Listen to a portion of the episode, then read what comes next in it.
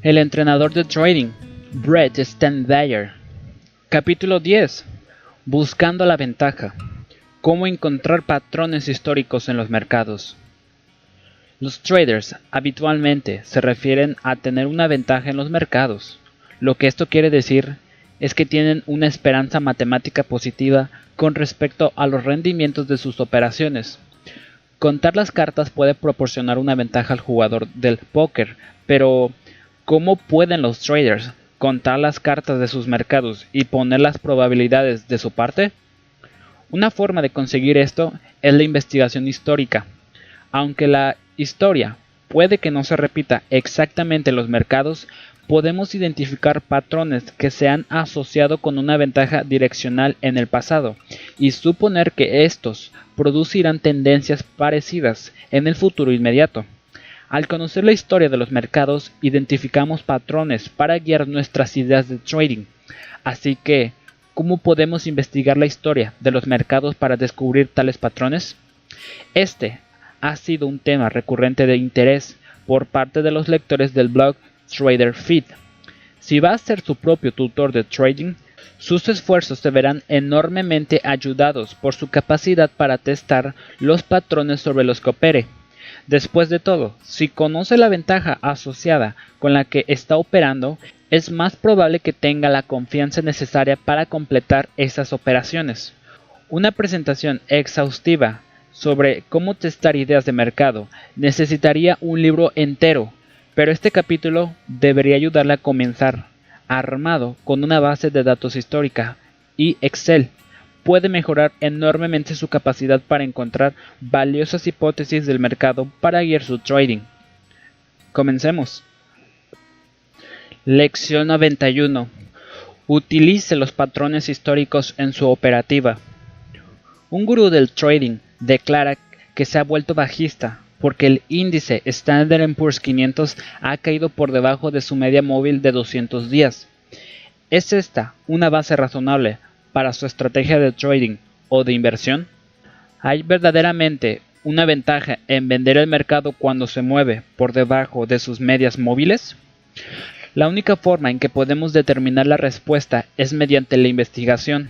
De lo contrario, operar e invertir se convierte en poco más que ejercicios de fe y superstición.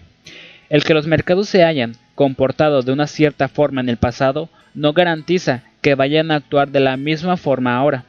Aún así, la historia proporciona la mejor guía que tenemos. Los mercados, como las personas, nunca serán perfectamente predecibles pero sí hemos observado a algunas personas durante un tiempo en distintas circunstancias. Podemos llegar a algunas generalizaciones sobre sus tendencias. Asimismo, una exploración cuidadosa de los mercados en distintas circunstancias históricas puede ayudarnos a encontrar regularidades que merezca la pena explotar. Resulta que las estrategias de medias móviles tan promocionadas en las publicaciones más populares de trading no son tan robustas. Mientras escribo esto, desde 1980, la ganancia media de 200 días en el índice Standard Poor's 500 tras las ocasiones en las que hemos perforado al alza la media móvil de 200 días ha sido el 8.68%. Cuando hemos perforado a la baja la media móvil de 200 días, los siguientes 200 días en el Standard Poor's han rendido un 7.32%. No es una gran diferencia y difícilmente es un buen motivo para volverse bajista en un mercado. Cuando David Harrison testó más de 6.000 indicadores para su excelente libro, Análisis técnico basado en las pruebas, encontró una falta parecida de robustez. Ni un solo indicador demostró ser un vaticinador significativo de rendimientos futuros en el mercado. Investigue antes de invertir. La sabiduría popular del trading a menudo es errónea. Una forma en la que los patrones históricos nos ayudan en nuestro entrenamiento es ayudándonos a distinguir los mitos de los hechos. La tendencia es su amiga, escuchamos habitualmente. Mis investigaciones en el blog, no obstante, han documentado continuamente peores rendimientos tras los días, semanas y meses ganadores que tras los perdedores. No basta con aceptar los dichos del mercado, sin más. Al igual que investigaría la fiabilidad de un coche antes de realizar una compra. Tiene sentido investigar la fiabilidad y validez de las estrategias de trading. Hay traders que cometen el error contrario y operan mecánicamente en base a patrones históricos de mercado. He visto a una proporción increíblemente alta de estos traders arruinarse. Los patrones de mercado son relativos al periodo histórico que estudiamos. Si examino los últimos años de rendimientos en un mercado alcista, encontraré patrones significativos que desaparecerán por completo en un mercado bajista. Si incluyo muchos mercados alcistas y bajistas en mi base de datos, retrocederé, retrocederé tanto en el tiempo que estaré estudiando periodos que son radicalmente diferentes al actual en términos de quién y qué está moviendo los mercados. Las estrategias automatizadas son algoritmos. Han reestructurado completamente los patrones de mercado, especialmente en los periodos de tiempo más a corto plazo. Si estudio los mercados de la era anterior a los ordenadores, se perderá esta influencia por completo. Seleccionar un periodo de tiempo para el análisis histórico que sea lo suficientemente largo como para cubrir distintos mercados, pero no tan largo que nos deje con datos irrelevantes, tiene tanto de arte como de ciencia. Mi enfoque de trading trata los patrones históricos de mercado como datos de una investigación cualitativa. En pocas palabras, la investigación cualitativa es una investigación para generar hipótesis, no una investigación para testar hipótesis. Veo los patrones de los mercados como fuentes de hipótesis de trading, no como conclusiones inamovibles. La hipótesis básica es que el próximo periodo de trading no definirá significativamente de los más recientes. Si un patrón ha existido en los últimos X periodos, podemos suponer que persistirá en el siguiente periodo. Como cualquier hipótesis, esta es una proposición que se puede testar. Es una idea respaldada por los datos, no simplemente fe o superstición, pero no se debe aceptar como una verdad inmutable sobre la que se deba operar a ciegas. Los test históricos producen hipótesis de trading, no conclusiones. Por este motivo, no hago hincapié en la utilización de inferencias estadísticas en la investigación de los patrones históricos. Estoy buscando diferencias cualitativas de la misma forma que un psicólogo podría buscar varios patrones de comportamiento en una persona que quisiera asistir a terapia. En resumen, estoy buscando generar una hipótesis, no testarla. Los tests en el contexto de trading se reflejan en mis resultados de trading si mis rendimientos exceden significativamente los esperables por el azar, podemos concluir que estoy operando en base al conocimiento, no patrones aleatorios. Cuando adoptamos una perspectiva de calidad, la cuestión del periodo de test se vuelve menos espinosa. Mientras consideremos que los resultados de las investigaciones históricas no son más que hipótesis, podemos sacar nuestras ideas de las últimas semanas, meses, años o décadas de trading. La hipótesis básica sigue siendo la misma, que la próxima vez no diferirá significativamente de las más recientes. Teniendo eso presente, podemos formular múltiples hipótesis derivadas de distintos patrones en distintos marcos temporales. Una hipótesis, por ejemplo, podría recomendar comprar el mercado basándose en el comportamiento fuerte del cierre del día anterior, con la previsión de superar el nivel R1 de los puntos pivot del día anterior. Una segunda hipótesis podría conllevar también comprar el mercado, basándose en un patrón de debilidad durante la semana de trading anterior. Cuando varios patrones independientes apuntan en la misma dirección, todavía no tenemos una conclusión segura, pero tenemos una hipótesis fuerte. Cuando varios patrones independientes indican ventajas direccionales parecidas, tenemos una hipótesis de trading especialmente prometedora. Por supuesto, si generamos suficientes hipótesis, algunas van a parecer prometedoras simplemente por casualidad. Podríamos ver todas las combinaciones de las acciones del Dow Jones, día de la semana y semana del año, y hay muchas probabilidades de que encontrésemos algún patrón para las acciones que resultase atractivo, como que IBM tiende a subir el primer miércoles de los meses del verano. Las buenas hipótesis tienen que tener sentido, por ejemplo, comprar tras un periodo de debilidad porque se beneficiará de la cobertura de cortos y de la entrada del dinero que estaba fuera del mercado. No tiene sentido comprar una acción los jueves alternos durante los meses que comiencen por M, independientemente de lo que le digan los datos históricos. Cuando está aprendiendo a generar hipótesis, su mejor apuesta es mantener las cosas sencillas y tomarle el pulso a los tipos de patrones más prometedores. Muchos de sus candidatos iniciales surgirán de investigar los gráficos.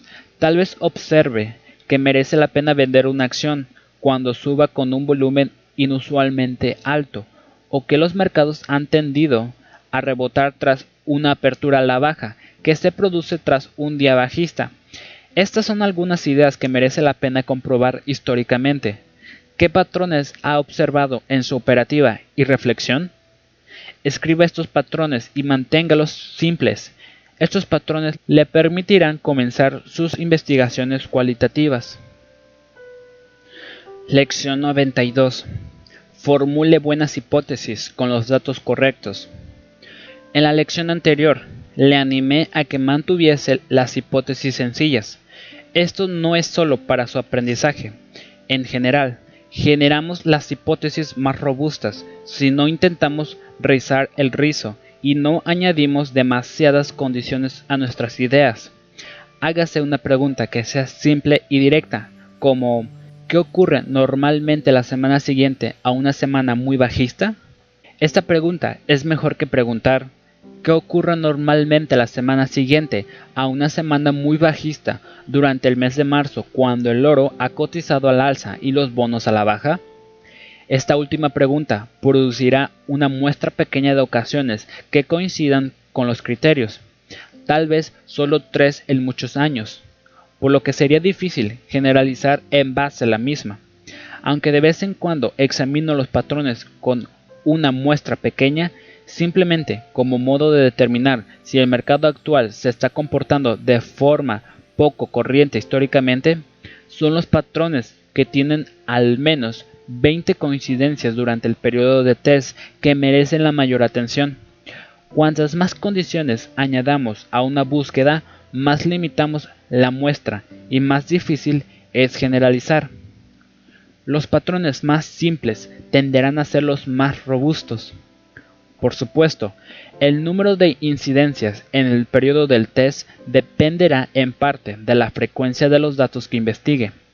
Con 415 minutos en un día de trading para los futuros sobre índices bursátiles, tendría 8.300 observaciones de patrones de un minuto en un periodo de 20 días.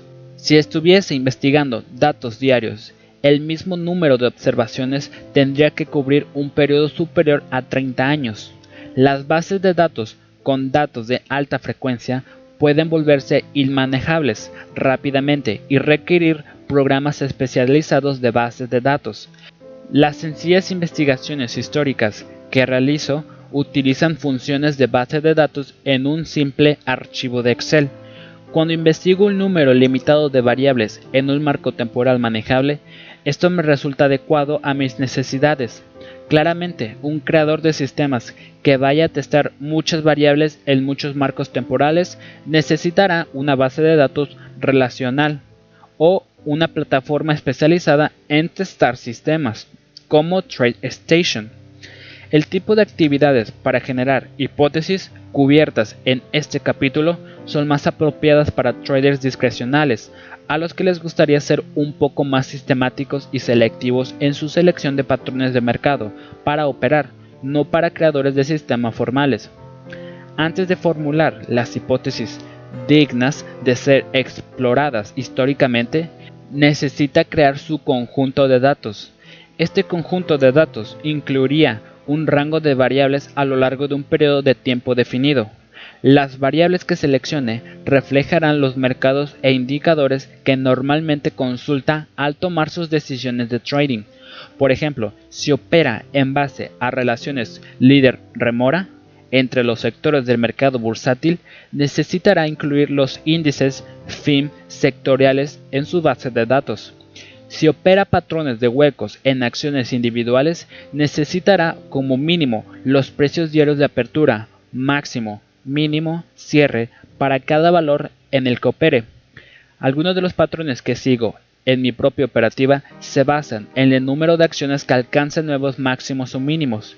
Incluyo estos en mi base de datos, con columnas distintas en una hoja dedicada a cada una. Como podrás suponer, una base de datos se puede hacer muy grande rápidamente, con una columna en una hoja de cálculo para cada uno de lo siguiente. Fecha, precio de apertura, precio máximo, precio mínimo, precio de cierre, volumen, tasa de cambio y algunas variables que siga pueden tener una hoja grande para cada acción o contrato de futuros que opere, especialmente si está guardando datos intradia. Recomiendo encarecidamente que los principiantes en este tipo de investigación histórica den sus primeros pasos con datos diarios. Este proceso hará que los conjuntos de datos sean manejables y serán útiles para formular hipótesis en los marcos temporales más a largo plazo que pueda complementar la observación y el juicio en el intradia. Puede encontrarse muchos buenos patrones a medio plazo con datos diarios y pueden encontrarse fácilmente datos diarios limpios gratis. Algunos de los patrones históricos más prometedores se producen a lo largo de un periodo de varios días a varias semanas. Hay varias fuentes posibles para su base de datos histórica. Muchas plataformas en tiempo real archivan una cantidad considerable de datos históricos en sus servidores. Puedes descargar estos datos con programas como eSignal y RailStreak y actualizar sus bases de datos manualmente al final del día de trading. La ventaja de esta solución es que le evita el gasto de comprar datos históricos de otros proveedores. Además, le permite capturar únicamente los datos que quiere en la forma en la que quiera guardarlos. Así es como recopilo la mayor parte de mis datos intradia para los futuros sobre índices bursátiles y de variables como el TIG de la NGC. Mi hoja de cálculo está dispuesta en columnas de una manera que me resulta intuitiva. El proceso entero de actualizar una hoja, incluyendo los gráficos, me lleva unos pocos minutos como mucho. Otra alternativa que también utilizo es comprar datos históricos de un proveedor. Obtengo datos diarios de Pinnacle Data, que incluye un programa para actualizar los datos por Internet que es a prueba de idiotas. Muchos de sus campos de datos van muy atrás en la historia del mercado y muchos de ellos cubren mercados e indicadores que no sería capaz de archivar fácilmente por sí mismo. Los datos se guardan automáticamente en hojas de Excel con una hoja distinta para cada elemento de datos. Eso quiere decir que tiene que meterse en las distintas hojas y obtener todos los datos relevantes para una hipótesis y marco temporal en concreto. Los distintos campos pueden copiarse en una única hoja que puede utilizar para sus investigaciones históricas. Entre los datos de Pinnacle Data que encuentro útiles está la información sobre avances retrocesos, nuevos máximos mínimos, volumen, tipos de interés, precios, commodities y divisas y los datos semanales. Estos son datos generales del mercado, no datos de acciones individuales. Cuando recopilo datos de valores individuales, generalmente los datos históricos de las plataformas de gráficos en tiempo real son adecuados para mis necesidades. Otro dato, pero más importante, es este canal, Aprendamos Trading.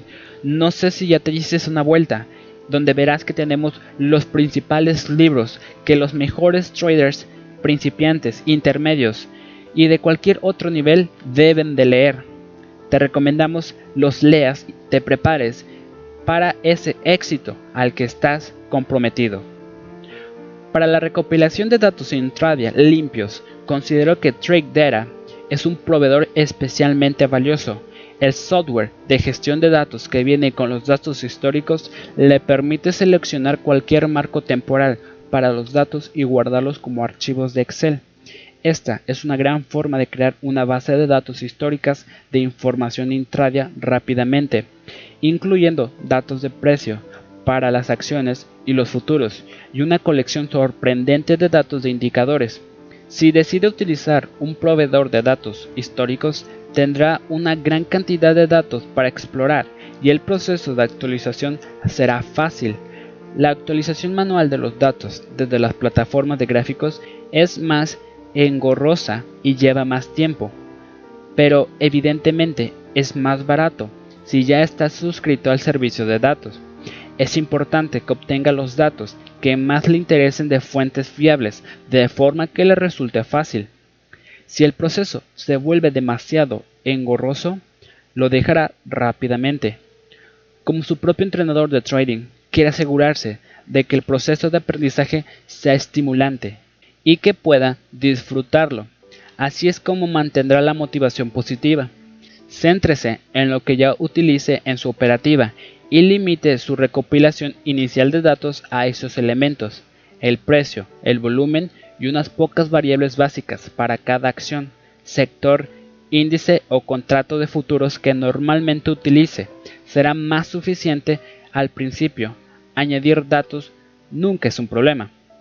La clave es organizar la información de una forma que le resulte fácil sacar los datos que quiera, cuando quiera. A medida que se vuelva más diestro en observar los patrones históricos, se sorprenderá gratamente de cómo este proceso le prepara para reconocer los patrones cuando surjan en tiempo real.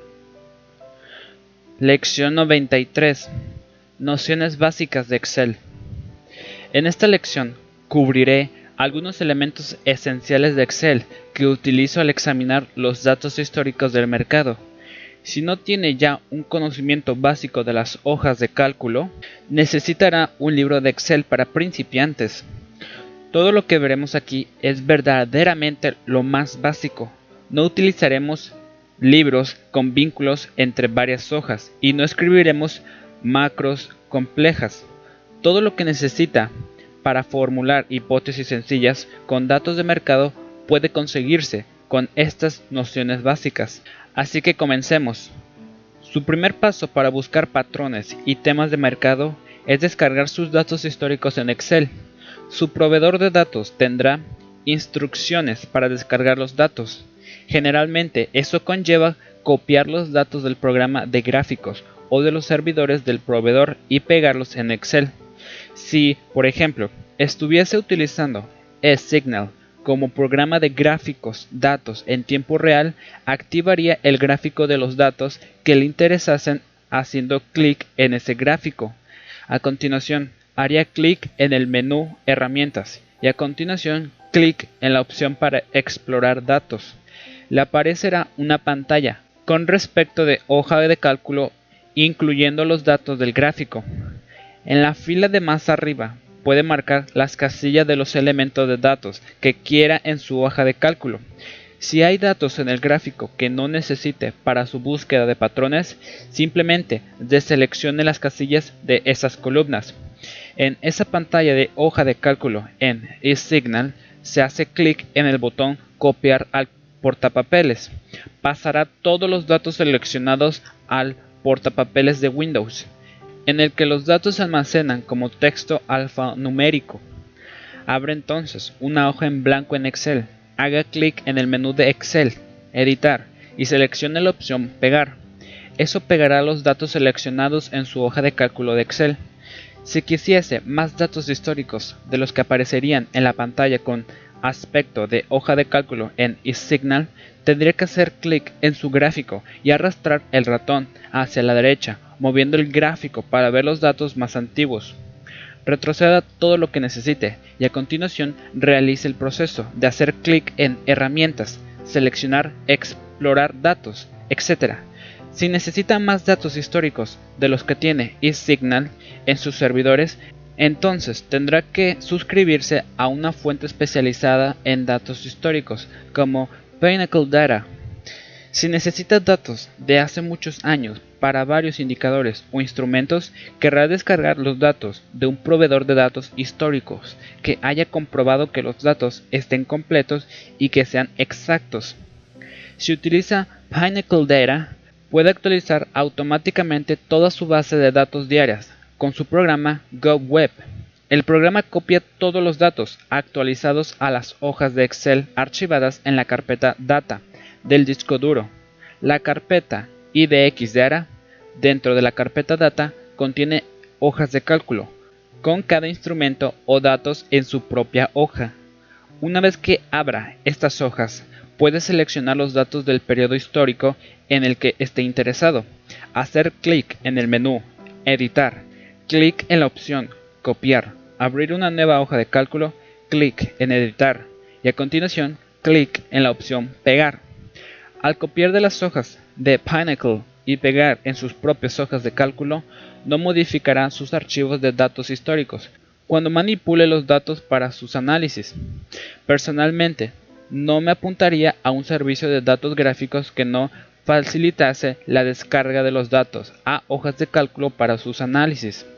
Además, es útil tener servicios de datos que tengan una gran cantidad de datos intradia y diarios en sus servidores para poder recuperar fácilmente todos los datos que necesite de una única fuente. En general, considero que eSignal y Pinnacle son fuentes fiables de datos limpios. Hay otras fuentes en el mercado, no obstante, y le animo a que busque y compare. Cuando descargue datos para analizarlos, guarde sus hojas de cálculo en carpetas que le ayuden a organizar sus descubrimientos y dé a las carpetas nombres que pueda reconocer más adelante. Con el tiempo, realizará muchos análisis. Guardar y organizar su trabajo evitará que tenga que repetir los mismos análisis. Una vez que tenga los datos en su hoja, necesitará utilizar las fórmulas de Excel para pasar los datos al formato que necesite para examinar los patrones de interés. Las fórmulas en Excel comienzan con el signo igual. Si, por ejemplo, quisiese calcular un valor medio para los primeros 10 periodos de datos de precios, podría incluir en la celda etiquetada de 11 promedio sin las comillas. Esto le dará la media simple de los datos de precios en la celda C2 a C10. Si quisiese crear una media móvil, podría simplemente hacer clic en la celda D10, hacer clic en la opción de Excel copiar, pinchar en el controlador de relleno y arrastrar con el ratón desde la celda D11 hacia abajo y soltar. Las celdas de su columna D actualizarán la media para cada nueva celda en la columna C, creando una media móvil de 10 periodos. Generalmente, cada columna en Excel representará una variable que le interese. Generalmente, mi columna A es la fecha, la columna B es la hora, la columna C es el precio de apertura, la columna D es el precio máximo, la columna E es el precio mínimo y la columna F es el precio de cierre. La columna G podría dedicarse a los datos de volumen para cada uno de esos periodos. Las columnas H en adelante se dedicarán a otras variables de interés, como la serie de datos de otro índice o acción o las lecturas de un indicador de mercado de ese periodo. Cada fila de datos es un periodo de tiempo, por ejemplo, un día. Generalmente, mis datos están organizados de tal forma que los datos más antiguos estén en la fila 2 y los datos más recientes vengan a continuación. Reservo la fila 1 para los títulos de los datos, para que cada columna esté etiquetada claramente. Fecha, apertura, máximo, mínimo, cierre, etc verá por qué estas etiquetas resultan útiles cuando lleguemos al proceso de ordenar los datos. Aquí tiene algunas funciones estadísticas simples que utilizo frecuentemente para examinar los datos de forma cualitativa. Cada ejemplo asume que estamos investigando los datos de la columna C de las celdas 1 a la 11. Buena parte del tiempo, nuestros análisis no serán de los datos en sí, sino de los cambios en los datos de un periodo a otro. La fórmula C3-C2 da la diferencia de la celda C2 a la C3. Si queremos expresar esta diferencia como un porcentaje, la fórmula sería C3 menos C2 entre C2 por 100. Esto toma la diferencia entre las celdas C3 y C2 como una proporción del valor inicial, multiplicando por 100 para dar un porcentaje. Cuando queramos actualizar las celdas posteriores con la diferencia en porcentaje, no necesitamos reescribir las fórmulas. En vez de eso, como se indicó anteriormente, hacemos clic en la celda con la fórmula, hacemos clic en el menú de Excel Editar, clic en Copiar, a continuación clic con el botón izquierdo del ratón en la celda por debajo de la que tiene la fórmula y arrastramos hacia abajo hasta donde queramos los datos. La hoja de cálculo calculará los cambios de precios para cada uno de los periodos de tiempo que haya seleccionado al arrastrar. Eso quiere decir que si guarda sus fórmulas en las hojas de cálculo, actualizar sus datos es tan sencillo como descargar los nuevos datos de su proveedor, pegarlos en las celdas apropiadas en sus hojas de cálculo y copiar los datos de las fórmulas para las celdas que representen el nuevo periodo de datos. Una vez que haya organizado sus hojas de esta manera, solo le llevará unos minutos al día para actualizarlas por completo. Una vez que haya creado una hoja de cálculo con las fórmulas apropiadas, actualizar sus análisis es fundamentalmente una cuestión de copiar y pegar. En consecuencia, puede actualizar muchos análisis en pocos tiempos. Otro análisis es este canal, Simplemente hay que verlo. Aprendamos trading, tenemos los libros fundamentales para crear ese éxito, ser ese trader consistente que tanto soñamos. Una vez más, las fórmulas básicas, la disposición de las filas y las columnas y el copiar los datos le llevará a algo de práctica hasta que pase a los análisis en sí. Lo animo a que adquiera soltura descargando sus datos de su proveedor programa y manipulando los datos en Excel, copiando, pegando y escribiendo fórmulas antes de seguir adelante. Una vez que tenga estas habilidades, las tendrá para toda la vida y le ayudarán enormemente a generar hipótesis de trading prometedoras. Lección 94. Visualice sus datos. Una de las mejores formas de explorar los datos en busca de posibles relaciones es ver directamente los datos por sí mismo. Puede crear gráficos sencillos en Excel que le permitan ver cómo dos variables están relacionadas a lo largo del tiempo, identificando posibles patrones que podría no haber observado en las filas y columnas de la hoja de cálculo. Por ejemplo, al graficar un indicador junto a una media del mercado, podría observar patrones de divergencias que procedan a los cambios en la dirección del mercado. Si observase esos patrones frecuentemente, podrían formar la base para una valiosa exploración histórica. De nuevo, un texto introductorio para usuarios de Excel cubrirá los detalles de cómo crear distintos tipos de gráficos, desde gráficos de columnas a gráficos de líneas a gráficos de tartas. Además, aprenderá cómo cambiar los colores en un gráfico, cómo modificar los gráficos y etiquetar las distintas líneas y ejes. En esta lección le mostraré unos pasos básicos que le permitirán comenzar a explorar los datos. Muchas veces puede identificar hipótesis potenciales de trading viendo las relaciones entre los elementos. Un gráfico sencillo, para empezar, tendrá las fechas en la columna A, los datos de precios en la columna B, y un segundo conjunto de datos de precios en la columna C. Este gráfico es útil cuando quiera visualizar cómo los movimientos en el primer instrumento están relacionados con los movimientos en el segundo. Para una prueba básica, aquí tiene unos datos hipotéticos para teclear en Excel, con las etiquetas de los datos en la primera fila.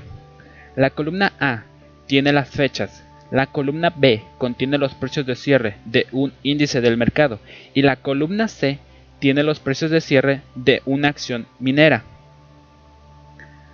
Para crear el gráfico, seleccione los datos con su ratón, incluyendo las etiquetas de los datos, y haga clic en el menú de Excel, Insertar. Seleccione Gráfico y aparecerá un menú de distintos tipos de gráficos.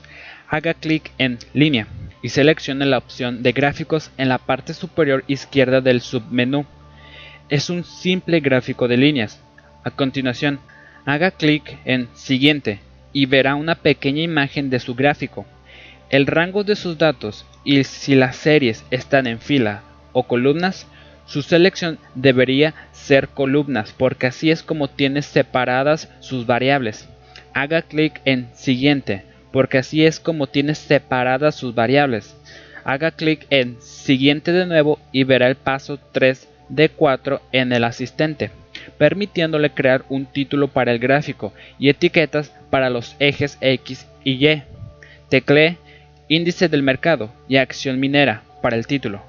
Fecha para el eje X de categorías y precio para el eje Y de valores.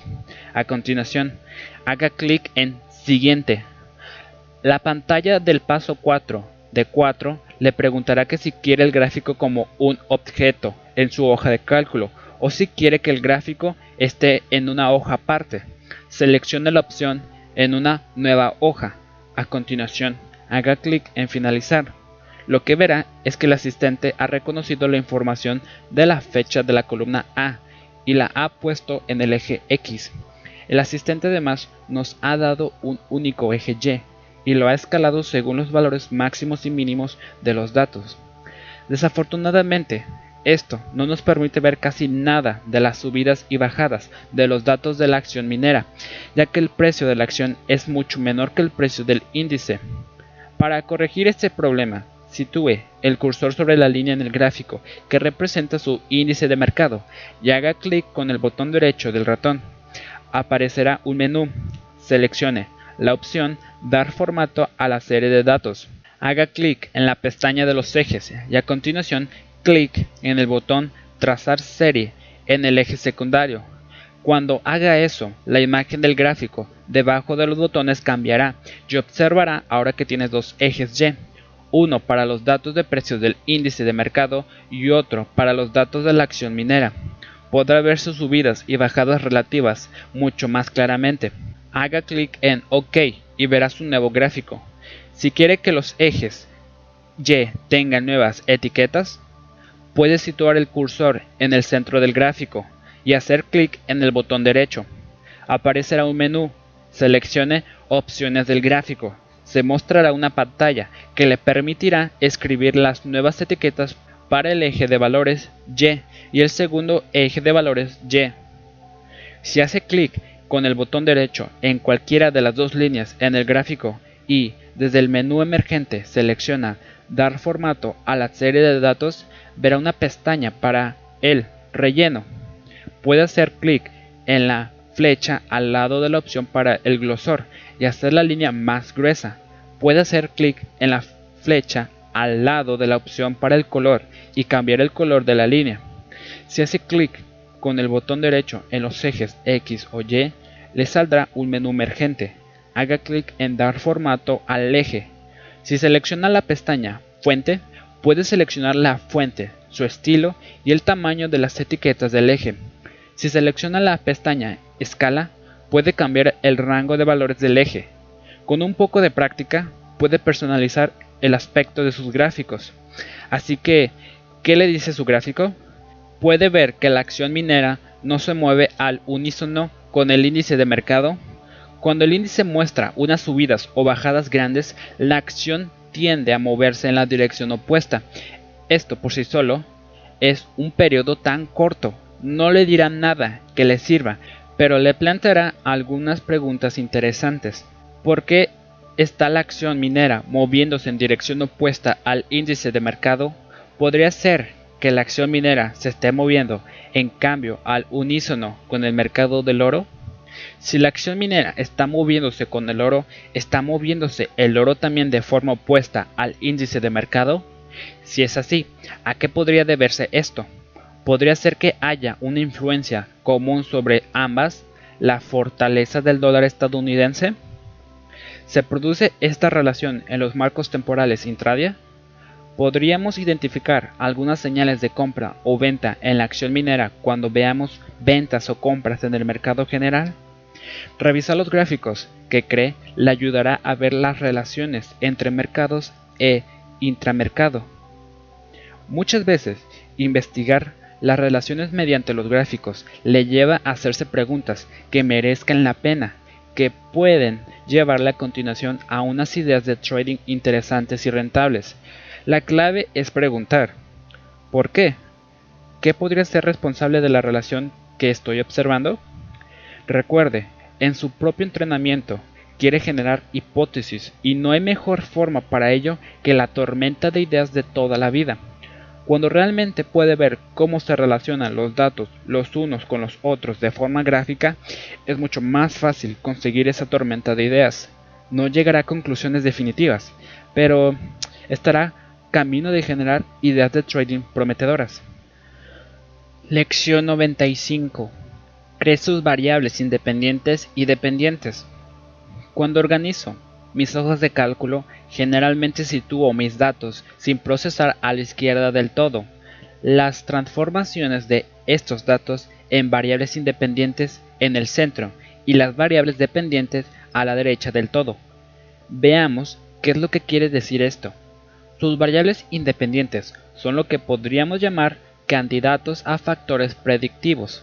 Son variables que pensamos tienen un efecto en los mercados sobre los que operamos. Por ejemplo, digamos que estamos investigando el impacto del cambio en el precio durante el día anterior de trading sobre el rendimiento del índice Standard Poor's 500 al día siguiente. Los datos sin procesar consistirían en los datos de precios del índice Standard Poor's 500 a lo largo del periodo de test que seleccionemos. La variable independiente sería un cálculo móvil del rendimiento del día anterior. La variable dependiente sería un cálculo del rendimiento durante el día siguiente. La variable independiente es lo que pensamos podría darnos una ventaja de trading. La variable dependiente es sobre lo que estaríamos operando para explotar esa ventaja. Si mantengo mis datos sin procesar a la izquierda de la hoja de cálculo, seguidos de las transformaciones de los datos sin procesar para formar la variable independiente y a continuación la variable dependiente. Mantengo mis análisis claros de una hoja de cálculo a otra. Utilicemos esto como ejercicio. Vamos a descargar los datos para el índice Standard Poor's 500 de los últimos mil días de trading. Esta información nos dará aproximadamente 4 años de datos diarios. Si obtengo los datos de Pinnacle Data, abriré una hoja en blanco de Excel. Haré clic en el menú de Excel Archivo. Clic en Abrir. Voy a la carpeta Data en el disco duro. Doble clic en la carpeta IDX Data. Selecciono todos los archivos como archivos de tipo y doble clic en el archivo de Standard Poor's 500. Seleccionaré las celdas de las últimas mil sesiones. Clic en el menú Editar en Excel. Clic en Copiar.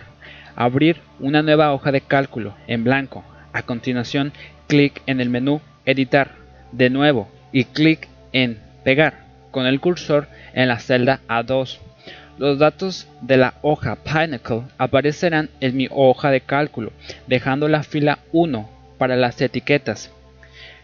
Si descarga sus datos de otra fuente, sus menús para acceder a los datos serán distintos, pero el resultado será el mismo. Copiará los datos de su fuente y los pegará en la hoja de cálculo en blanco en las celdas A2 y a continuación creará sus etiquetas. En consecuencia, sus datos sin procesar ocuparán las columnas A e. Ahora para la etiqueta de la columna F. Esta es su variable independiente, la tasa de cambio en el índice del día actual. Su primera entrada irá en la celda F3 y será E3 menos E2 entre E2 por 100. Este es el porcentaje de cambio en el índice del cierre de la sesión en A2 al cierre de la sesión en A3 Ahora creemos nuestra variable dependiente en la celda G7 con la columna G etiquetada como Standard Poor's más 1 en G1. Su fórmula para la celda G3 será E4 menos E3 entre E3 por 100. Esto representará el rendimiento en porcentaje del día siguiente del índice. Para completar su hoja haga clic y seleccione las celdas de las fórmulas en F3 y G3. Haga clic en el menú de Excel, Editar y seleccione la opción Copiar. Verá una línea punteada rodeando las celdas F3 y G3. A continuación, con su cursor destacando las celdas F4 y G4, arrastre el ratón hacia abajo hasta completar toda la longitud del conjunto de datos y suéltelo, destacando todas esas celdas. Clic de nuevo en el menú de Excel, Editar. A continuación seleccione Pegar. Su hoja de cálculo calculará las fórmulas para cada una de las celdas y la parte de los datos de su hoja de cálculo estará terminada. Los datos sin procesar estarán en las columnas A, E. La variable independiente estará en la columna F y nuestra variable que nos interesa para la operativa, la variable dependiente, residirá en la columna G. Guarde esta hoja de cálculo como hoja de práctica en una carpeta de Excel. La utilizaremos para otras lecciones en el futuro. Observe que hemos descargado mil días de datos, pero el número real de puntos de datos en nuestra muestra es de 998. No pudimos computar SP del primer punto de datos porque no teníamos el cierre del día anterior. Por lo tanto, tuvimos que comenzar nuestra fórmula en la tercera fila de datos. Tampoco pudimos computar SP más 1 del último punto de datos porque no conocemos el precio de cierre de mañana. Por tanto, nuestros análisis solo pueden utilizar 998 de los 1000 puntos de datos que hemos descargado. Si quiere 1000 puntos de datos exactos, tendrá que descargar los últimos 1002 valores. Con un poco de práctica, esto le saldrá solo. Solo le llevará un minuto o dos para abrir sus archivos de datos, copiar y pegar los datos sin procesar, escribir sus fórmulas y copiar las celdas para completar su hoja. En este ejemplo estamos explorando cómo se relaciona el rendimiento del día anterior con el rendimiento del día siguiente. Estamos preparando la hoja de cálculo para formular las preguntas. ¿Tiene sentido comprar tras un día al alza, vender tras un día a la baja? ¿Tiene sentido vender tras un día al alza, comprar tras un día a la baja? ¿O no parece que suponga ninguna diferencia? Llamo a la variable independiente candidato a factor de predicción, porque no sabemos realmente si está relacionado con nuestra variable de interés. Además, es solo un candidato, porque no estamos realizando los tests de inferencia estadística que nos dirían de forma más concluyente que este es un factor de predicción significativo. Más bien, estamos utilizando el análisis de forma muy parecida a como utilizamos los gráficos en la lección anterior, como una forma de generar hipótesis. Recuerde, en los ejemplos actuales no estamos utilizando la relación histórica para descubrir patrones en los mercados, ni para analizarlos estadísticamente. Estamos generando hipótesis, no testándolas. Si me hubiese interesado examinar la relación entre el cambio en los precios de la semana anterior con el rendimiento de la semana siguiente, la hoja de cálculo habría tenido un aspecto muy parecido, excepto que los datos sin procesar consistirían en datos semanales del índice en vez de diarios. En general, es mejor para el análisis si está investigando el impacto de los datos del periodo anterior sobre el siguiente periodo. Esto asegura que todas las observaciones sean independientes, no hay datos que se superpongan. Para ver lo que quiero decir, considere investigar la relación del cambio en el precio de la semana anterior sobre el cambio en el precio de los siguientes 5 días de trading utilizando datos de mercado diarios. Su variable independiente en la columna F ahora sería E7 menos E2 entre E2 por 100, es decir, el cambio de precios en los últimos 5 días. La variable dependiente en la columna G se escribiría como E12 menos E7 entre E7 por 100, es decir, el cambio de precios en los próximos 5 días.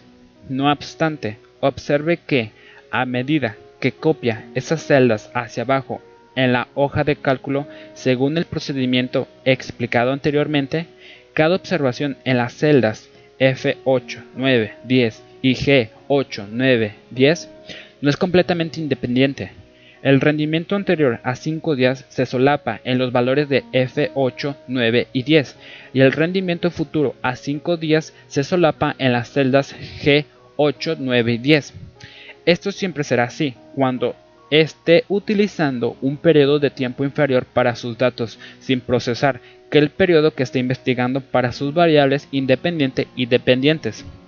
Los test de inferencia estadística dependen de cada observación en el conjunto de datos, sea independiente, por lo que no es apropiado incluir datos que se superpongan al calcular la significancia estadística. Para mi propósito de generación de hipótesis, estoy dispuesto a tolerar un cierto grado de superposición y, por lo tanto, utilizaré datos diarios para investigar las relaciones de hasta 20 días de duración, especialmente si la cantidad de superposición en relación al tamaño del conjunto de datos completo es pequeña. No investigaría, por ejemplo, el rendimiento de los próximos 200 días, utilizando datos diarios para una muestra de 1000 días de trading no tendría ningún problema para analizar los datos diarios para investigar, por ejemplo, la influencia del cambio de precios de los 5 días anteriores sobre los siguientes 5 días en un periodo de 4 años.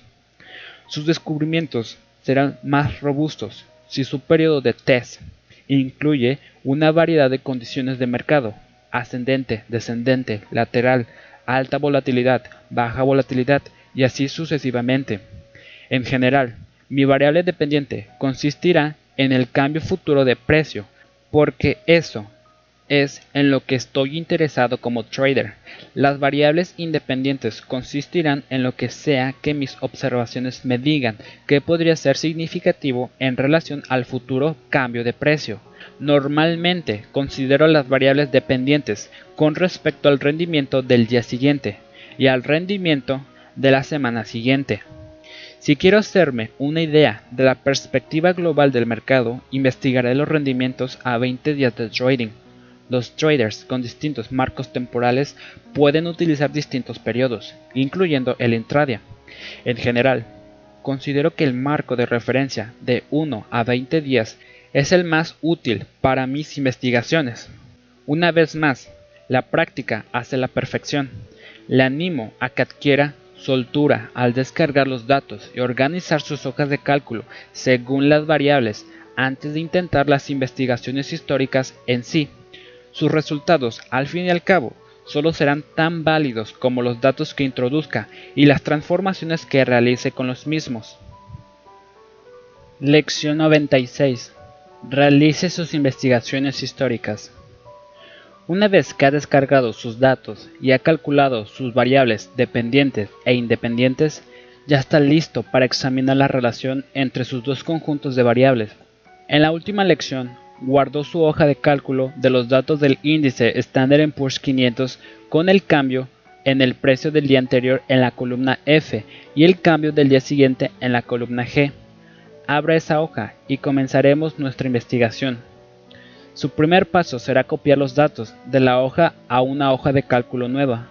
Primero, copiaremos los datos al portapapeles de Windows y a continuación los pegaremos en la nueva hoja. Esto elimina todas las fórmulas de la hoja porque el portapapeles guarda los datos como texto alfanumérico. Este proceso es necesario para las manipulaciones de los datos que nuestra investigación requerirá. Así que seleccione todas las celdas en su hoja, con la excepción de la última fila. No incluimos esa fila en nuestro análisis porque no habrá ningún dato para el rendimiento del día siguiente.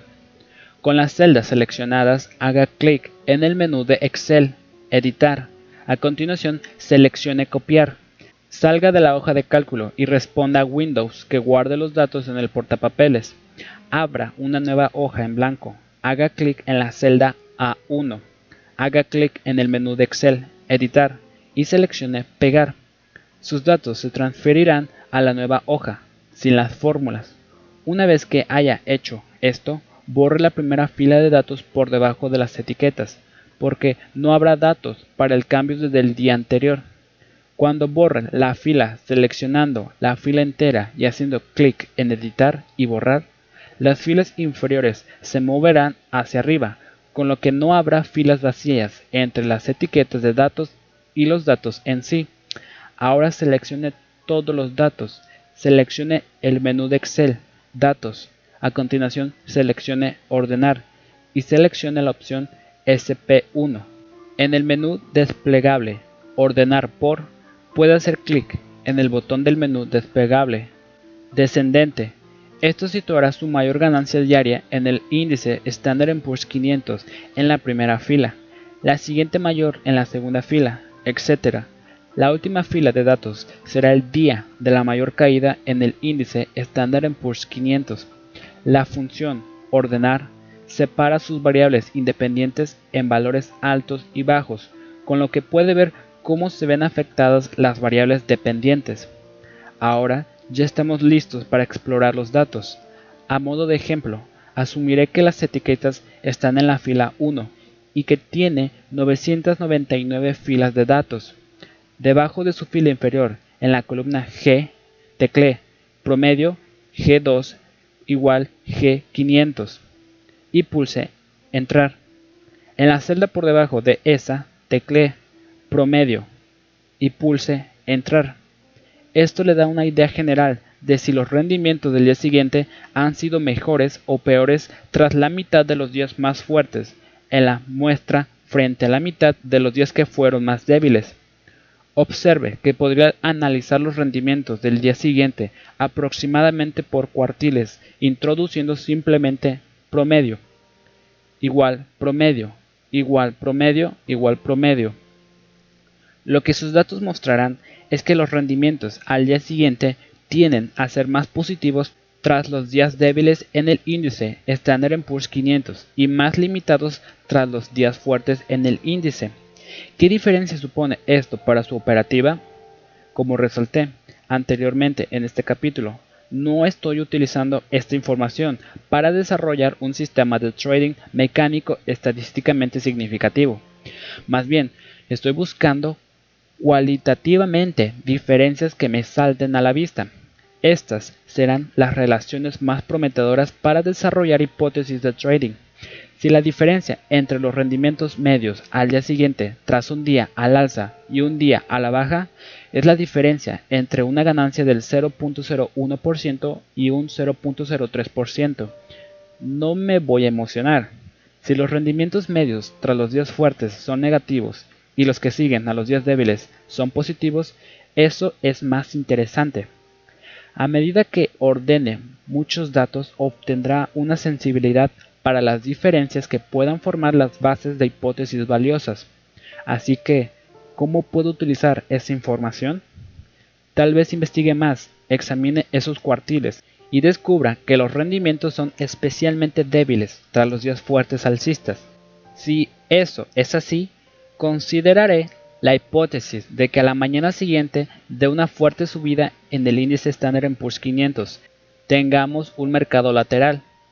Si veo que los días especialmente débiles en el índice Standard Poor's 500 tienen a cerrar al alza al día siguiente, puede que considere la noción de una vuelta intradia al día siguiente de una fuerte caída. Los datos me proporcionan un aviso, una hipótesis, no una conclusión firme y fija. Los datos también podrían ayudarme a afinar algunas de mis prácticas de trading. Si estoy manteniendo posiciones a medio plazo, puede que sea más probable que añada a una posición larga tras una bajada en el mercado que tras una fuerte subida diaria. Podría ser más probable que tomase beneficios parciales en una posición corta hacia el final de un día débil en el mercado que hacia el final de un día al alza. Y suponga que no encontramos ninguna diferencias claras en absoluto. Esto también es un descubrimiento.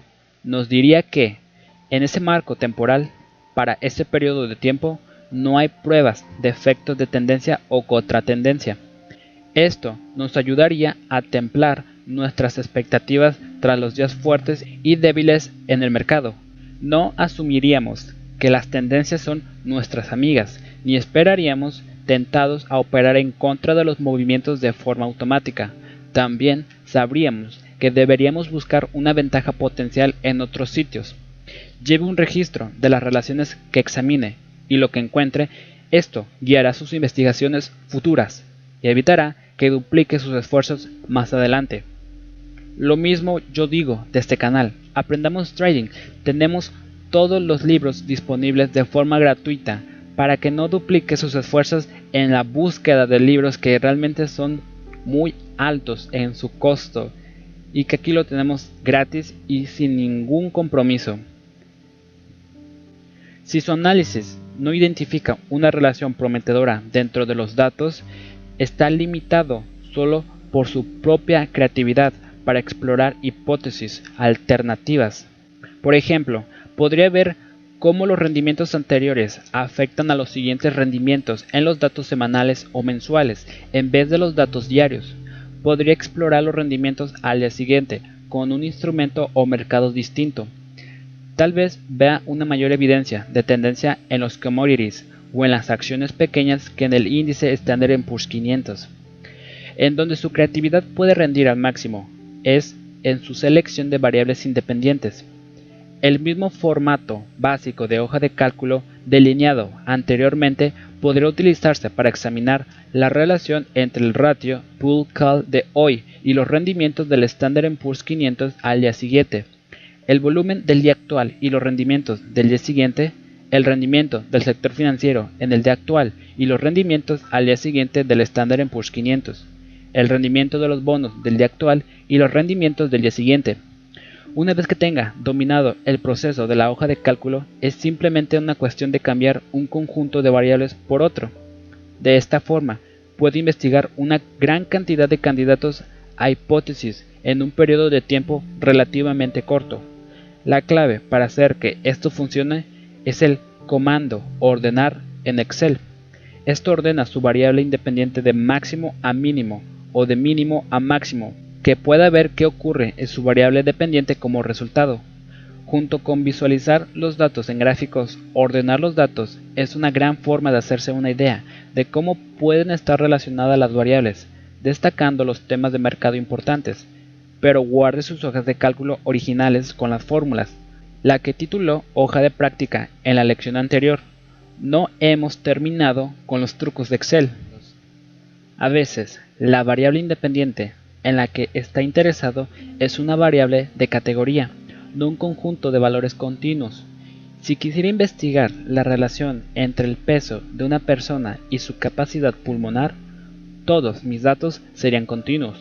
Si, no obstante, quisiera investigar la relación entre el sexo y la capacidad pulmonar, ahora estaría viendo una variable de categoría en relación a una continua. A la inversa, si quisiera Simplemente identificar si una persona tiene una capacidad normal frente a una capacidad inferior tendría un desglose por categorías para mi variable dependiente.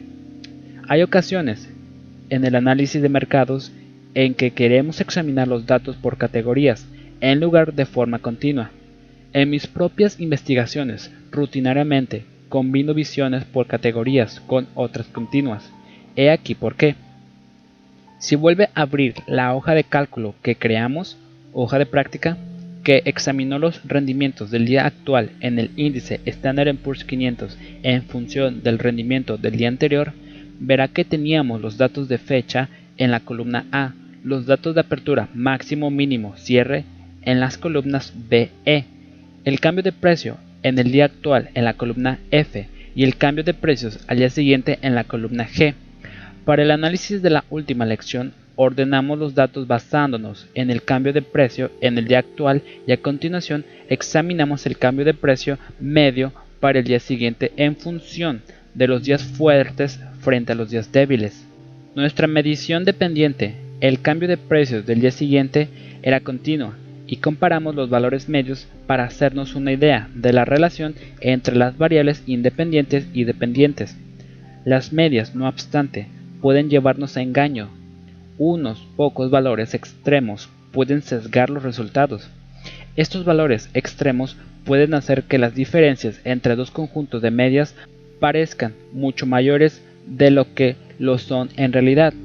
Podemos eliminar esta posible fuente de sesgo cambiando nuestra variable dependiente.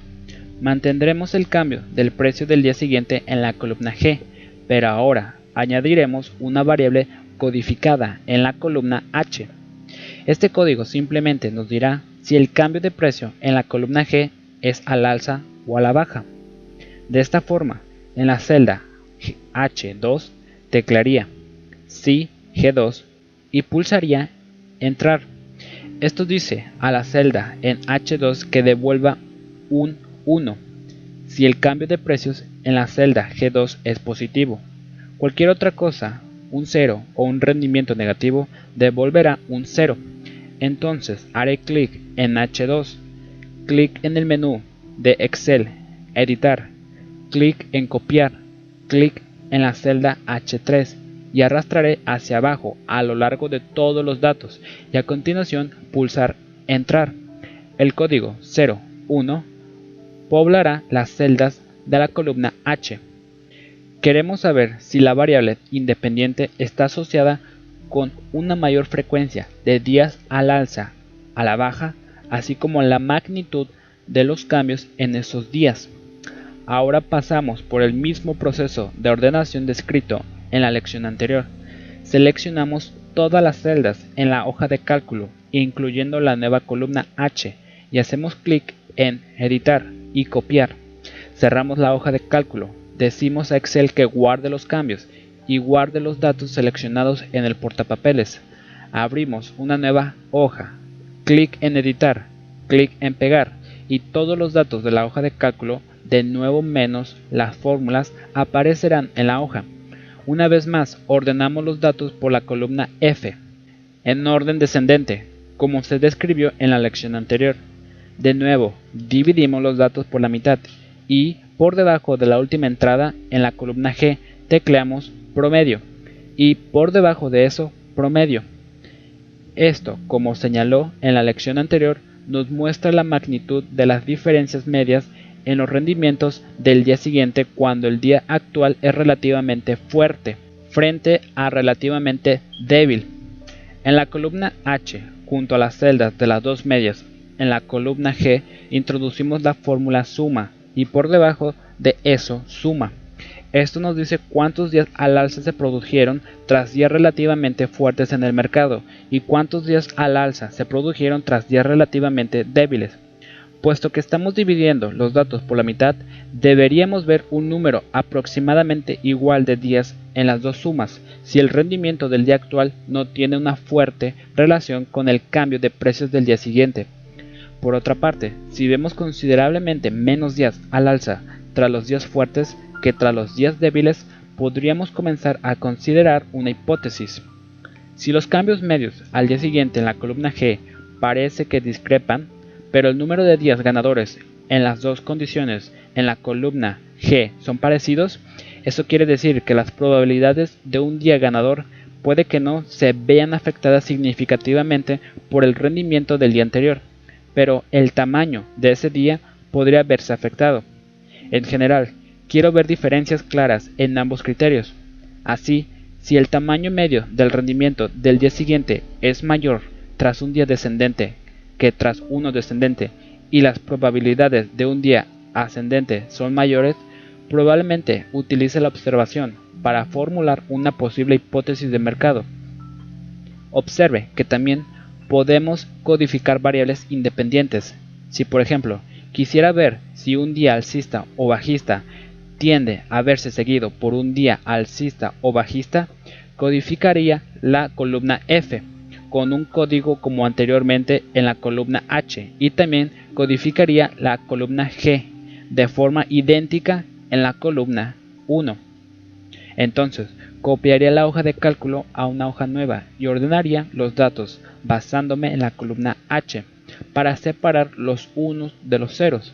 A continuación, examinaríamos la suma de la columna 1 para las celdas en la columna H que fuesen unos y los compararíamos con la suma de la columna 1 para las celdas en la columna H que fuesen ceros.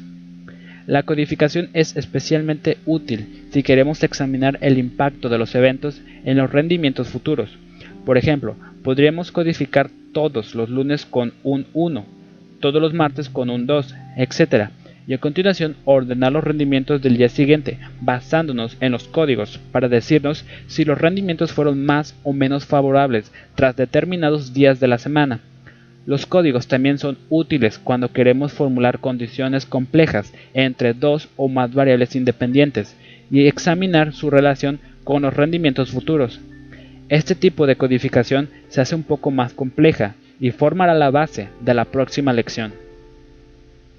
Lección 98. Examine el contexto. El filósofo Stephen Piper acuñó el término contextualismo para describir una visión del mundo en la que la verdad es una función del contexto en el que el conocimiento esté incrustado. Un patrón de precios a corto plazo podría conllevar un conjunto de expectativas en un mercado alcista mayor, otro bien distinto en condiciones bajistas. Una vuelta a corto plazo en la primera hora de trading tiene distintas implicaciones que uno que ocurre al mediodía. Para utilizar un ejemplo de psicología del trading, uno entiende cuidado con los osos, de una forma en la bolsa y de otra forma bien distinta en medio de un bosque en Alaska. Podemos codificar los datos de mercado según el contexto y a continuación investigar los patrones específicos a esos contextos. Lo que realmente estamos preguntando es, ¿en qué conjunto de condiciones nos encontramos en la actualidad? ¿Cuál es la distribución de las expectativas futuras? No pretendemos que estas sean expectativas universales, más bien son contextuales, aplicables a nuestra situación actual. Muchas de las hipótesis de trading más fructíferas pertenecen a ciertos tipos de mercado, no a todos los mercados todo el tiempo. Recuperemos los datos diarios históricos del índice Standard Poor's 500 de la hoja de práctica que utilizamos en nuestras lecciones anteriores. Refresquemos la memoria. La columna A en nuestra hoja de cálculo consiste en la fecha. Las columnas B a E son los datos de apertura máximo, mínimo, cierre. La columna F es la variable independiente, el cambio de precios del día actual. Introducido en la celda F22 sería F22 menos F21 entre F21 por 100. La columna G servirá como nuestra variable contextual. En G22 introducimos lo siguiente. Esto devolverá a la celda G23 un 1 si el precio actual está por encima de la media móvil simple del día anterior en el índice Standard Poor's 500, un 0 si no está por encima de la media. La etiqueta de datos para la celda G1 podría ser MM nuestra medición independiente será el cambio de precios del día siguiente. En la celda H22 esto sería E23 menos E22 entre E22 por 100 y H1 tendría la etiqueta SP más 1. Para completar la hoja seleccionaríamos las celdas G22 y H22. Clic en el menú de Excel Editar. Clic Copiar seleccionar las celdas por debajo de G23 para todo el conjunto de datos y pulsamos Entrar. Seleccionamos y copiamos todos los datos en la hoja como antes, guardamos la hoja como hoja de práctica 2 y decimos a Windows que guarde los datos en el portapapeles para otro programa. Abrimos una hoja de cálculo nueva, clic en la celda A1, clic en el menú de Excel, Editar, seleccionamos Pegar, y nuestra hoja se rellena con los datos de texto. Observe que, en este caso, tendremos que eliminar las celdas 2 a 21, puesto que no tiene un valor para la media móvil de 20 días.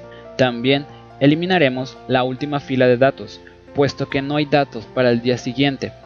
Se elimina una fila simplemente seleccionando las letras de las filas a la izquierda, haciendo clic en el menú de Excel, Editar, y seleccionando Eliminar la fila desaparecerá y los datos restantes por debajo se moverán en su sitio. Observe que utilizar una media móvil como una variable de interés reduce el tamaño de su conjunto de datos, puesto que no se puede calcular una media móvil para los valores iniciales. Necesita tener esto en cuenta cuando determine el tamaño de muestra deseado. Ahora, ordenamos por partida doble los datos para realizar la investigación contextual. Digamos que estamos interesados en las expectativas tras un día ascendente en un mercado que está cotizando por encima en vez de por debajo de su media móvil de 20 días. ordenamos los datos basándonos en la columna F, SP1, como hicimos en nuestra lección anterior, ordenando de mayor a menor, para que los mayores cambios positivos y negativos aparezcan en la parte superior de la hoja.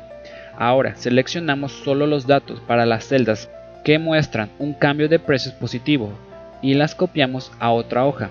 Nuestra segunda ordenación se basará en la columna G, de nuevo en una base descendente. Esto separará los días alcistas en los mercados que coticen por encima de su media móvil de 20 días de los demás días.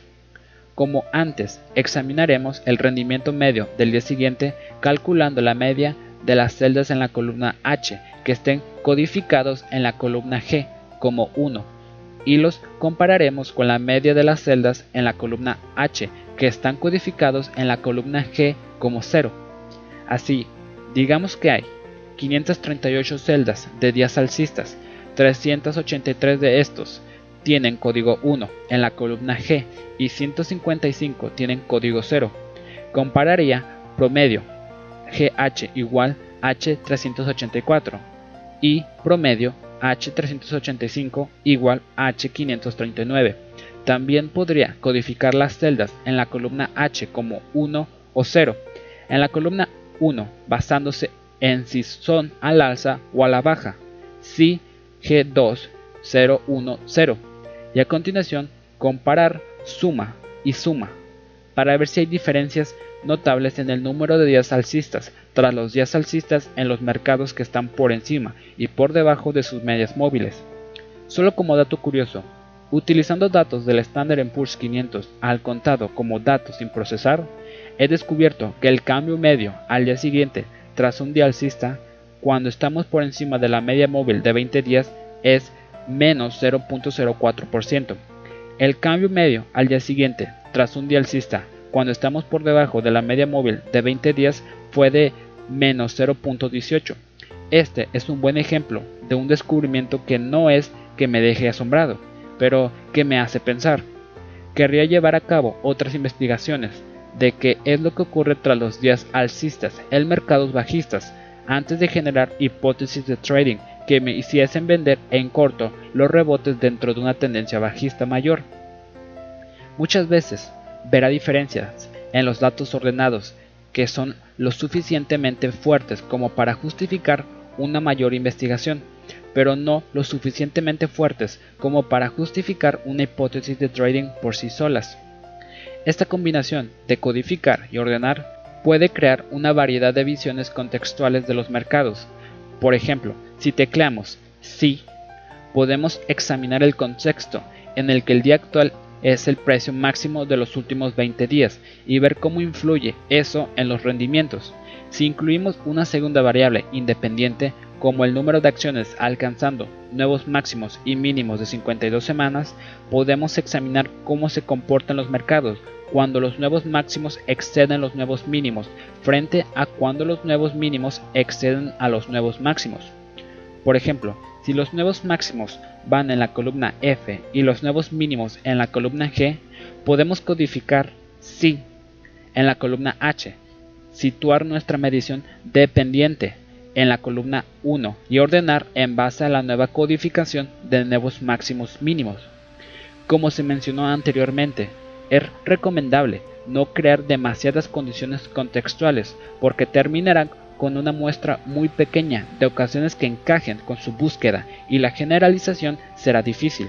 Si obtiene menos de 20 ocasiones que encajen con sus criterios, puede que necesite relajar esos criterios o incluir menos. Como su propio entrenador de trading, puede utilizar esas búsquedas contextuales para ver cómo se comportan los mercados en una variedad de condiciones el movimiento de los sectores, las clases de activos relacionadas, cualquier cosa puede ser un contexto que afecte el comportamiento reciente del mercado. Al explorar esos patrones puede volverse más sensible a ellos en tiempo real, ayudando a su selección y ejecución de operaciones.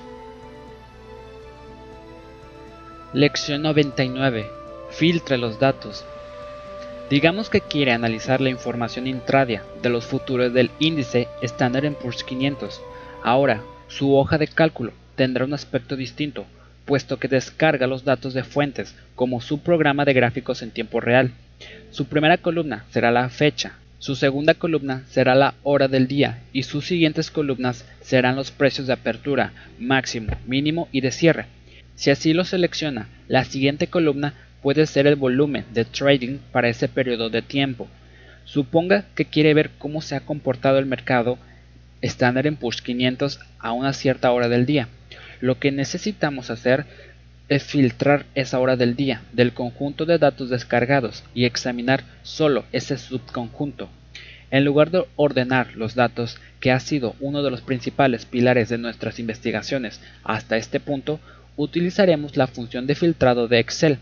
Para mostrar cómo podríamos hacer esto, comenzaremos con una sencilla cuestión. Suponga que queremos comparar el volumen de trading de la primera media hora de trading con el volumen medio de trading de la correspondiente media hora en los 20 días anteriores de trading. Esto nos dará una idea aproximada de la actividad del mercado, que se correlaciona positivamente con la volatilidad del precio.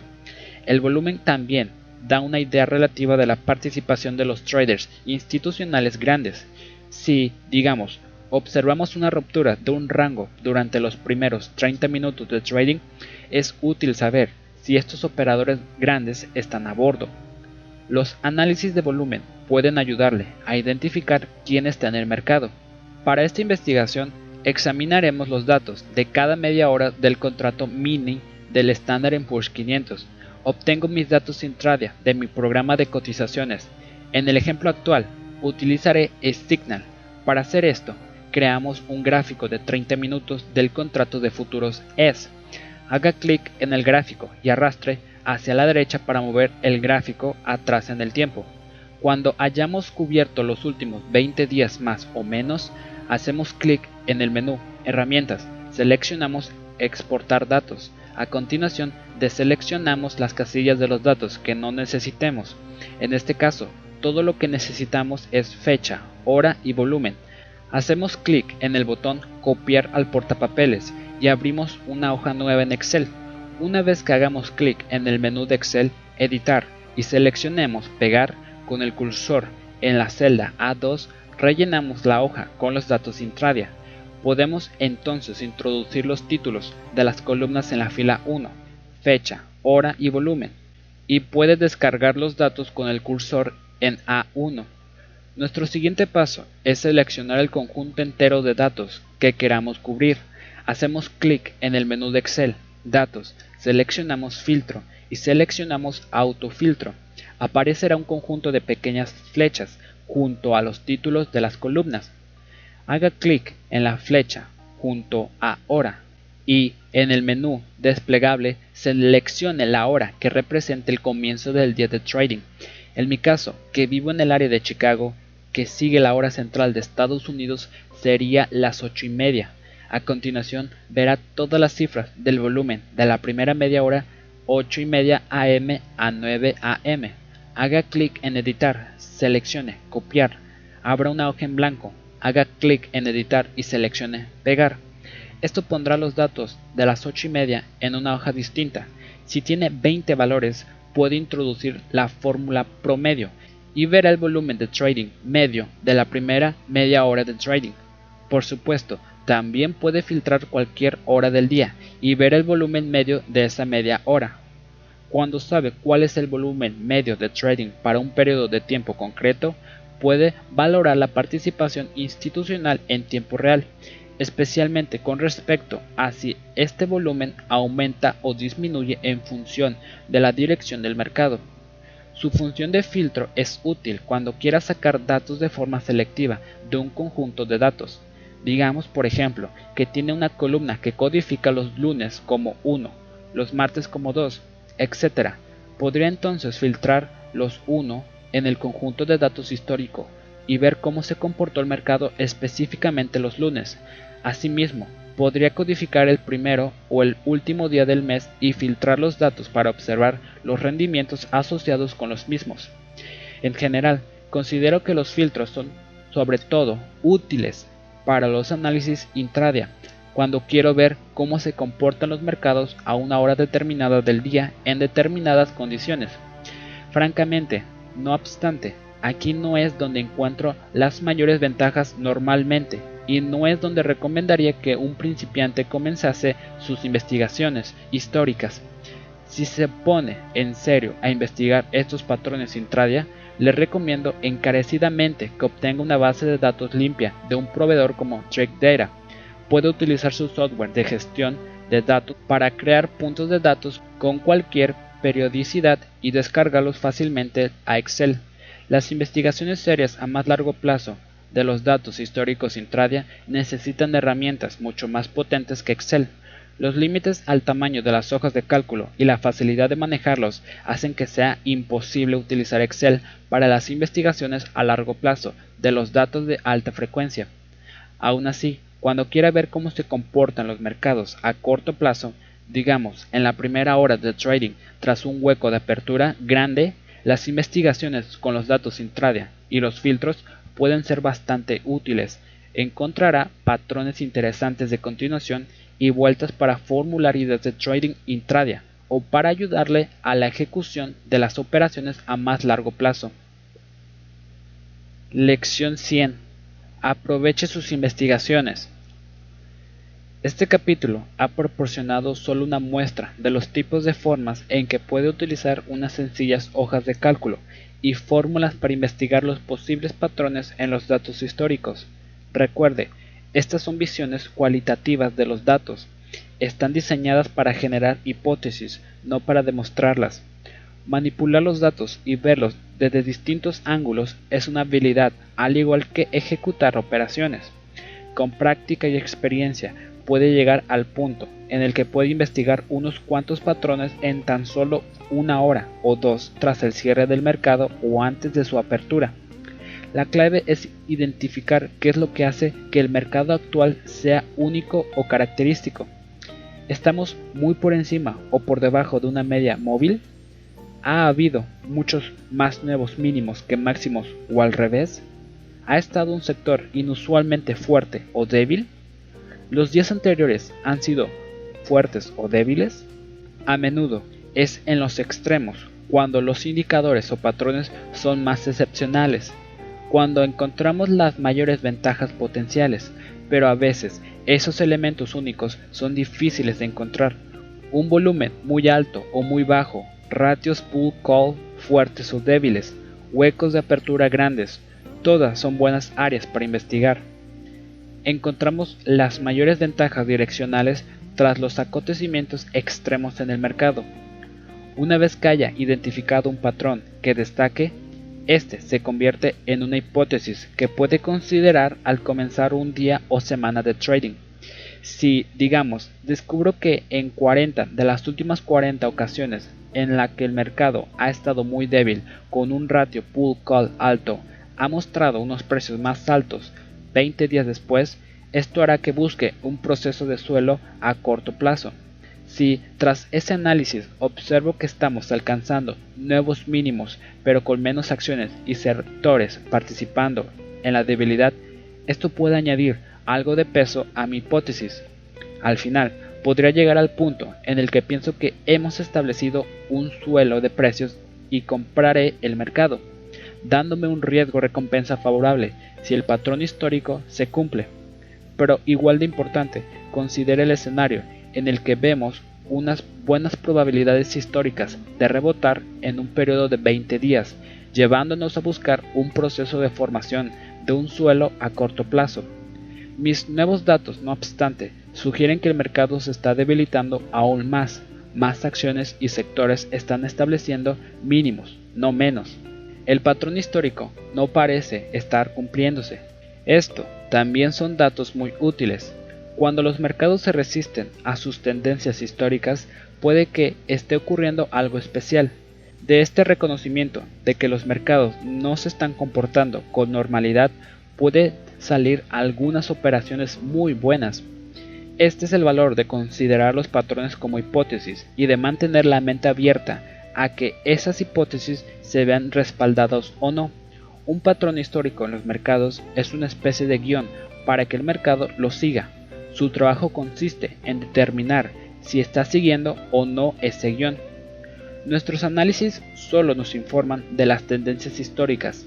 Si un mercado no se está comportando de una manera coherente con su historia, esto nos alerta de que están actuando unas fuerzas situacionales únicas.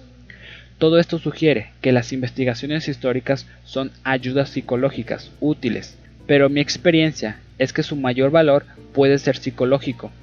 Día tras día, semana tras semana y año tras año de investigar los patrones y de pasar los resultados del mercado por Excel me han dado una sensibilidad única para los patrones. Además, me ha dado una sensación precisa de cuándo están cambiando los patrones, de cuándo puede que ya no aguanten los precedentes históricos. Una rutina que ha sido muy útil ha sido aislar las últimas cinco instancias más o menos de un patrón potencial. Si el mercado se ha comportado de forma bastante distinta en las últimas ocasiones de lo que lo ha hecho históricamente, considero la posibilidad de que estemos viendo un cambio en los patrones del mercado. Si veo que las últimas ocasiones se están comportando de forma anómala en muchas variables y marcos temporales distintos, esas anomalías refuerzan mi sensación de un cambio en el mercado. Cuando veo cuáles han sido los resultados a lo largo de los años, me vuelvo un seguidor de tendencia menos ingenuo. No asumo automáticamente que los mercados al alza continuarán disparados o que los mercados bajistas seguirán hundiéndose. He desarrollado herramientas para determinar cuándo los mercados con tendencia están ganando y perdiendo fuelle. Estas han sido útiles para prever cambios de tendencia, ver cómo se comportan estos indicadores en distintas condiciones de mercado a lo largo del tiempo y el hecho de cuantificar sus resultados me ha proporcionado una cierta confianza en las ideas que no habría tenido en la ausencia de esta intimidad con los datos. Buena parte de la ventaja en el trading viene de ver los mercados de formas únicas, capturando los movimientos antes de que ocurran o al principio de su aparición. Es fácil empeñarnos en nuestras ideas con una visión estrecha por examinar demasiados pocos mercados y patrones, como su propio entrenador de trading, necesita mantener la mente abierta y fresca. Lea, hable con traders experimentados, siga de cerca una serie de mercados, teste patrones históricamente y sabrá lo que está ocurriendo globalmente. Verá cosas que nunca aparecerán en el radar del trader medio. Será más creativo cuando tenga una visión más amplia. Conclusión. Esta es nuestra lección final. Veamos si podemos conseguir un poco de unidad de sentimiento y de hechos. Lección 101. Encuentre su camino. Mi madre, Constance Stendayer, falleció el año pasado. Era una artista y profesora de arte. Su mayor obra de arte, no obstante, fue su familia. Proporcionó a sus hijos y a su marido un regalo psicológico único e irreemplazable, saber y sentir que eran especiales. Es increíble cuánto puede conseguir uno cuando sabe que no es corriente. Gracias a esa conciencia, uno es incapaz de conformarse con la mediocre en su trabajo, sus relaciones o sus rendimientos en el mercado. Cuando hace de su familia una obra de arte, capacita a unos seres humanos para querer hacer de sus vidas obras de arte. ¿Qué mayor logro podría haber? Si puedo conseguir, como psicólogo, y mi padre un poco de lo que Connie Steinbayer consiguió con su familia, eso valdrá más que cualquier título delante de mi nombre o cualquier gran operación que realice en los mercados.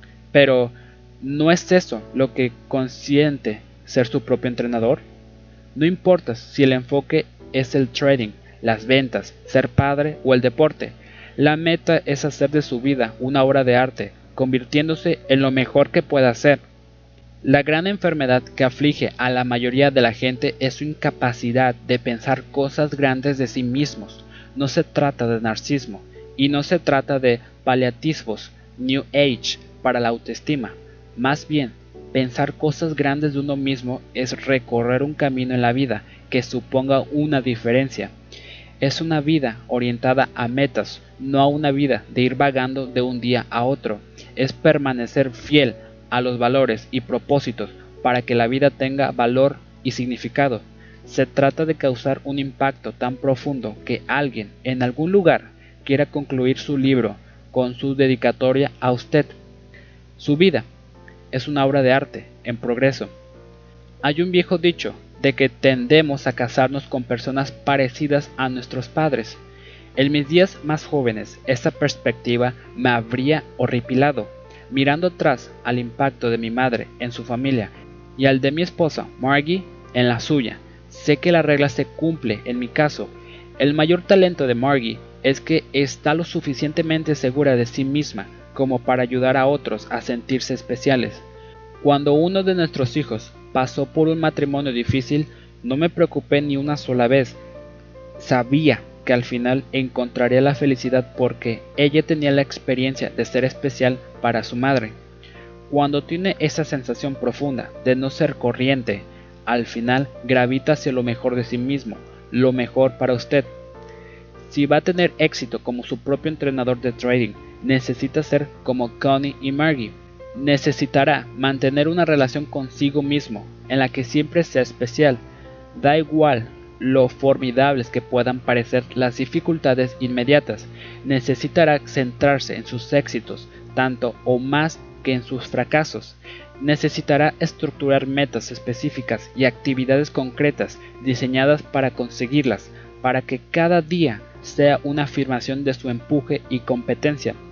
Entrenarse uno mismo no se trata de llevar diarios o de hacer un seguimiento de sus beneficios y pérdidas, se trata de forjar una relación consigo mismo que sea tan capacitadora como la de una madre con sus hijos. Al final de todo esto, puede que decida que el trading no es su camino en la vida. Tenga el coraje de aceptarlo y de encontrar el trabajo que realmente capte quién es usted y qué es lo que mejor hace. Me encanta operar, el reto intelectual, las innumerables oportunidades para mejorar y la inmediatez del feedback. Sabe cuándo lo ha hecho bien, sabe cuándo se ha decepcionado. Aunque el trading me ha hecho ganar dinero, no es verdaderamente lo que hago mejor. Una vez intenté ser un trader a tiempo completo y rápidamente sentí un gran agujero en mi vida, en el que la psicología y trabajar con las personas había desaparecido. Así que ahora opero en los mercados a tiempo parcial, trabajo como entrenador de traders profesionales, aplico mis mayores intereses y talentos en las condiciones que supongan un mayor desafío y escribo libros que tal vez, solo tal vez, ayuden a otros a encontrar lo que tienen de especiales. Permita que sus puntos fuertes definan su camino. Sepa qué es lo que mejor hace desarrolle sus puntos fuertes, nunca deje de trabajar en usted mismo, nunca deje de mejorar, de vez en cuando ponga todo patas arriba y persiga retos completamente nuevos. El enemigo de la grandeza no es el mal, es la mediocridad. No se conforme con lo mediocre, no tiene que ser un artista y profesor de arte para hacer de su vida una obra de arte. Y si el trading es su camino, Aprenda de los que han recorrido el camino antes que usted. Su tarea final es absorber los recursos de los distintos capítulos de este libro y seleccionar lo que mejor apoyen su entrenamiento. Le proporcionarán los pinceles y la pintura con los que crear su obra de arte.